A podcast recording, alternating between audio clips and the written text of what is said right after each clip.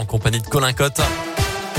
Bonjour à vous Colin. Bonjour Mickaël, bonjour à tous et à la une ces entreprises locales qui innovent contre le Covid-19. Cette semaine, Radio Scoop vous présente cinq sociétés basées en Auvergne-Rhône-Alpes. Leur particularité, la crise sanitaire leur a donné de bonnes idées. Premier épisode donc aujourd'hui avec Boldoduc. Le masque tour de cou de l'entreprise lyonnaise cartonne en ce moment dans les stations de ski et sur les pistes où les masques sont, vous le savez, obligatoires. Ce tour de cou est en textile fabriqué dans la métropole de Lyon et il est donc deux en un. Il permet d'abord de se protéger à la fois du froid, mais aussi du virus. Mais le directeur général de Boldoduc, Grégory Poiset, le reconnaît, il n'a pas été simple de faire face à ce succès. Alors la demande a été très forte l'année dernière déjà. Et puis euh, cette année, les commandes euh, ont démarré assez lentement. Et puis suite aux annonces gouvernementales début novembre, on a commencé à avoir énormément de commandes euh, et ça s'est amplifié sur le mois de décembre. Et donc ça a été assez compliqué chez nous pour mettre en place la production puisqu'il a fallu qu'on embauche des personnes. On a embauché une, une, quinzaine de personnes en CDD pour augmenter les capacités de production. L'année dernière, on était euh, sur à peu près 150 000 pièces. Cette année, on a déjà euh, dépassé les 200 000 pièces. On continue à en rentrer encore un petit peu, mais on pense que le gros de la vague est déjà passé. Le masque est classé en catégorie 2. C'est donc un masque grand public, lavable 50 fois. Il répond aux normes sanitaires pour contrer le virus. Il coûte une vingtaine d'euros. Plus d'informations sur notre site internet radioscoop.com. Dans ce contexte, le pass sanitaire, c'est terminé à partir d'aujourd'hui. Place au pass vaccinal. À partir de ce lundi, pour ceux qui ont plus de 16 ans, un test négatif ne suffit plus, sauf pour accéder aux établissements et services de santé.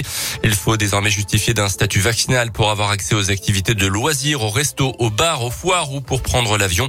En revanche, ces dispositions ne s'appliquent pas pour les meetings politiques.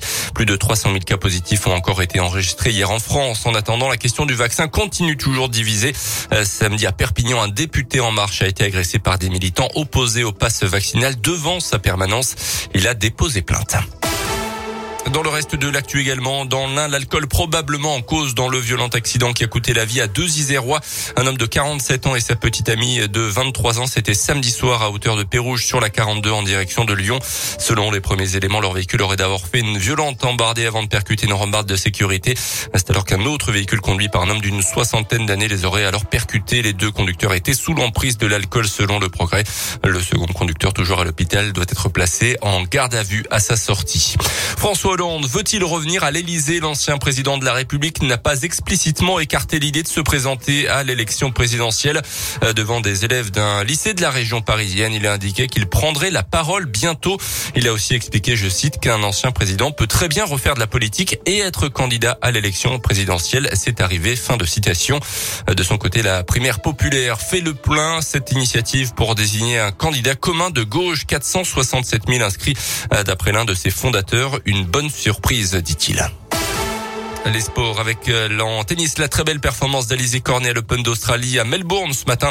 La Française s'est qualifiée pour les quarts de finale de la compétition en battant l'ancien numéro 1 mondial. La Roumaine Simona Alep, c'est la première fois de sa carrière qu'elle atteint ce niveau dans un tournoi du Grand Chelem. Et puis en foot, la victoire précieuse de Clermont face à Rennes hier soir 2-1 en Ligue 1.